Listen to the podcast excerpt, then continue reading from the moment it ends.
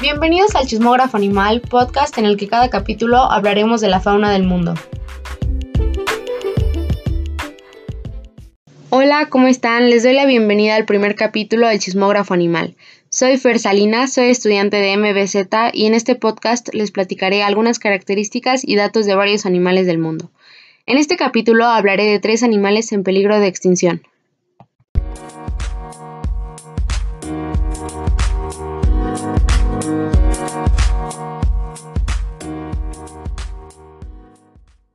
Para empezar, un animal se considera en peligro de extinción cuando quedan muy pocos ejemplares en el medio silvestre y existe un gran riesgo de que la especie desaparezca por completo. Sin embargo, existe la IUCN, que sus siglas significan International Union for Conservation of Nature and Natural Resources, es una unión democrática que reúne a las organizaciones más influyentes del mundo y a los mejores expertos en un esfuerzo combinado para conservar la naturaleza y acelerar la transición al desarrollo sostenible. La IUCN ofrece un continuo resumen de los animales, plantas y hongos y nos informa si una especie en particular aún existe y la probabilidad de que esa especie se extinga en el futuro. También creó la lista roja de especies amenazadas, que es crucial y es muy importante para la conservación, ya que nos ayuda a identificar qué especies necesitan nuestra ayuda inmediata y qué podemos hacer para protegerlas. Cada una de las especies queda clasificada en una de las ocho categorías que son LC, menor preocupación, NT, casi amenazada, VU, vulnerable, EN, en peligro de extinción, CE, en peligro crítico de extinción, EW, extinto en la naturaleza, EX extinto y DD datos insuficientes. Ahora, los tres animales de los que hablaré son el oso polar, el tigre de Sumatra y el lobo mexicano.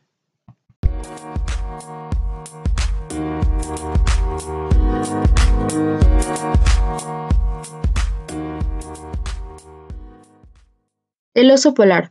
Su nombre científico es Ursus maritimus, su estado de conservación es VU, o sea, vulnerable, y los machos son más grandes que las hembras. Pueden llegar a pesar entre 360 a 500 kilogramos y las hembras llegan a pesar entre 180 a 300 kilogramos.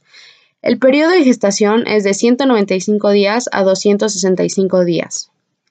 La esperanza de vida en estado salvaje es de entre 15 y 18 años y la esperanza de vida en cautiverio es de entre 20 y 30 años. Los osos polares están clasificados como mamíferos marinos porque pasan la mayor parte de su vida en el hielo marino del Océano Ártico, en donde descansan, cazan su alimento y crían a sus descendientes. Cuentan con una gruesa capa de grasa subcutánea y una densa capa de pelo que los protegen del frío de su hábitat. Son talentosos nadadores, pueden mantener un ritmo de 9.6 km por hora. Necesitan grandes cantidades de grasa para sobrevivir, por lo que principalmente se alimentan de focas anilladas y barbudas, pero a veces cazan morsas e incluso belugas. El calentamiento global, causado por múltiples factores, ha tornado vulnerable al Ártico debido al aumento del nivel de las aguas y al derretimiento del hielo. Esto ha conllevado una gran amenaza para el oso polar. La población mundial aumenta y la quema de combustibles fósiles incrementa la concentración de dióxido de carbono en la atmósfera. De acuerdo con el cuarto informe de evaluación del panel intergubernamental sobre el cambio climático, las actividades industriales han aumentado el nivel del dióxido de carbono durante los últimos 150 años, lo que ha contribuido al aumento de la temperatura global. Se calcula que en el mundo hay aproximadamente 26.000 osos polares, distribuidos en 19 subpoblaciones. Las más estudiadas son las del archipiélago noruego de Svalbard, las del mar de Beaufort y las de la bahía de Hudson.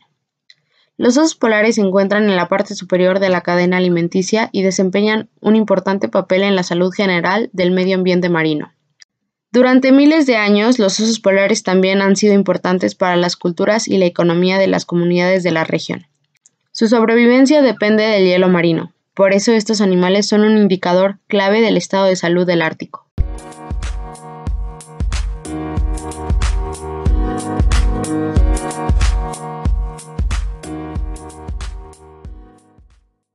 El tigre de Sumatra. Su nombre científico es Panthera tigris sumatrae. El estado de conservación es CE, en peligro crítico de extinción. Los machos llegan a pesar entre 100 y 140 kilogramos y las hembras llegan a pesar entre 75 y 110 kilogramos. Su periodo de gestación es entre 3 y 4 meses. La esperanza de vida en estado salvaje es entre 12 a 15 años y la esperanza de vida en cautiverio es de entre 18 a 25 años. De las nueve subespecies que existían en la actualidad quedan solamente seis, ya que tres de ellas se extinguieron el tigre balinés, el tigre del Caspio y el tigre de Java. El tigre de Sumatra se caracteriza por ser el más pequeño de las seis subespecies que todavía existen, y las otras cinco son el tigre de Bengala, el tigre de Amur, el tigre del sur de China, el tigre de Indochina y el tigre malayo. Se llama tigre de Sumatra porque solo se puede encontrar a estos felinos en la isla de Sumatra, ubicada en el sureste asiático y perteneciente a Indonesia. Viven tanto en los bosques de las llanuras y tierras bajas, así como en los de montaña. Los tigres de Sumatra son animales carnívoros y su dieta está compuesta normalmente por jabalíes, ciervos, aves, peces y a veces pequeños cocodrilos e incluso crías de elefantes. Actualmente hay menos de 500 ejemplares de esta subespecie en estado salvaje. La población de tigres de Sumatra se encuentra en un descenso vertiginoso debido a la caza ilegal y el preocupante problema de la deforestación. Se comercializa la piel, los colmillos y las garras para la medicina tradicional de países asiáticos e incluso hay personas que compran a este tipo de felinos como mascota exótica. Su espacio se reduce por la invasión del hombre con la tala de árboles y el daño a los bosques, lo cual trae como consecuencia también la disminución de alimentos para estos felinos. Garantizar la conservación de los territorios del Tigre implica la conservación de al menos nueve cuencas hidrológicas que regulan y aportan agua a más de 830 millones de personas en Asia, incluyendo grandes zonas urbanas de India, Malasia y Tailandia. Invertir dinero en la protección del tigre y sus hábitats también se traduce en la conservación de los bosques que aún sobreviven y que son fundamentales en la lucha contra el cambio climático al actuar como sumideros de carbono. En el caso del tigre, su importancia radica en el biocontrol para evitar la proliferación de algunas especies, así como ayudar a la supervivencia de otras. De igual forma, se ha descubierto que los grandes depredadores como el tigre pueden contribuir incluso a preservar la vegetación, gracias a que mantienen al margen a las poblaciones de animales herbívoros.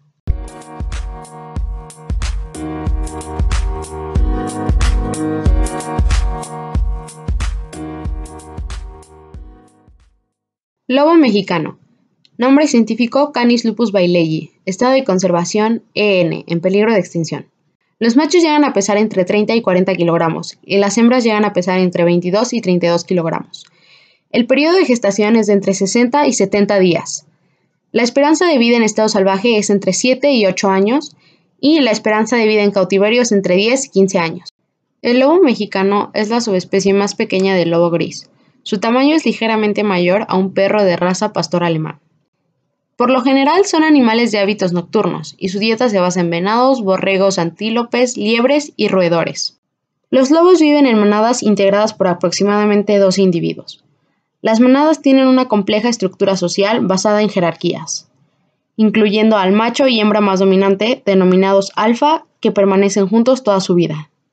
Como familia juegan, duermen y cazan juntos, lo que les da mayor oportunidad de obtener alimento y tener un menor gasto de energía.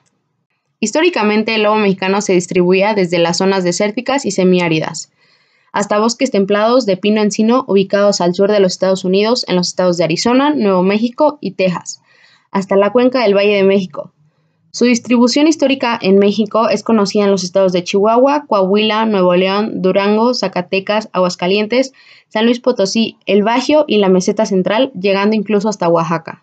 A mediados del siglo XX, los gobiernos de Estados Unidos y México desarrollaron prácticas de cacerías y envenenamiento muy agresivas para exterminar al lobo mexicano, lo que llevó a esta especie al borde de la extinción. Sin embargo, en los años 70 ambos gobiernos colaboraron para intentar recuperar a la especie e iniciaron campañas para protegerlo y que sobreviviera principalmente en cautiverio.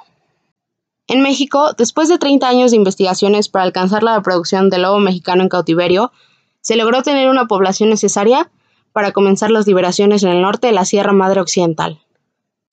En 2018 se tenían en cautiverio alrededor de 300 lobos mexicanos en México y Estados Unidos. Finalmente, en noviembre del 2019, el estatus de la especie en categoría EW extinta en el medio silvestre, cambió a EN en peligro de extinción de acuerdo con la Semarnat. Actualmente la actividad humana sigue siendo la mayor amenaza para esta especie, porque sigue habiendo cacería indiscriminada y envenenamiento por parte de ganaderos que buscan evitar que los lobos se acerquen a su ganado. También la pérdida de su hábitat por sobrepastoreo y cambio de uso del suelo es un factor que afecta a los lobos. Es necesario que nos demos cuenta de que la presencia de los lobos en los ecosistemas es clave para su equilibrio. La importancia de estos carnívoros en la estructuración de los ecosistemas yace no únicamente en su evidente intervención como factor de control del crecimiento de poblaciones de herbívoros, sino que también en la apertura de nichos ecológicos dada por la complejidad inseparable a las dinámicas de depredador-presa, y por ello son promotores indirectos de altos valores de diversidad y abundancia de plantas. Por lo tanto, las acciones de conservación de la especie son de vital importancia y consisten en la rehabilitación liberación de ejemplares y monitoreo de la población en vida silvestre, así como de la mitigación de los riesgos que enfrentan los ejemplares. Un dato extra es que el futbolista Raúl Jiménez y su equipo de fútbol, el Wolverhampton FCL, apoyan a la campaña de concientización y aportan a la donación que lidera la organización World Wildlife Fund WWF México con el respaldo de la Comisión Nacional de Áreas Naturales Protegidas CONAMP e instituciones como los zoológicos de Chapultepec, Aragón y Los Coyotes.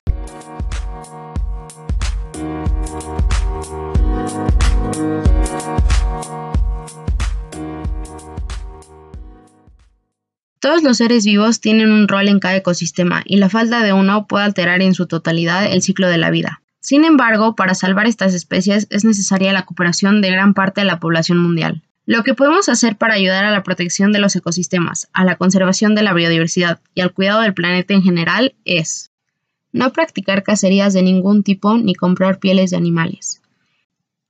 No comprar productos hechos a base de algún animal e intentar que siempre sean productos libres de crueldad animal. No comprar mascotas exóticas ni recuerdos hechos con parte de ellas informarse, apoyar y si es posible donar a campañas que protejan y cuiden la biodiversidad. Reciclar y reutilizar. Dejar de usar productos que contengan químicos que dañen al ambiente.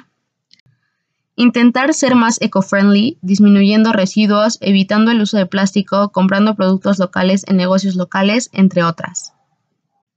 Y reducir la emisión de gases de efecto invernadero con acciones como utilizar el automóvil solo cuando sea absolutamente necesario, desconectar los aparatos eléctricos cuando no sean utilizados, reemplazar las bombillas incandescentes por opciones que ahorran energía, intentar aprovechar la energía solar y eólica y tratar de no usar productos derivados del petróleo.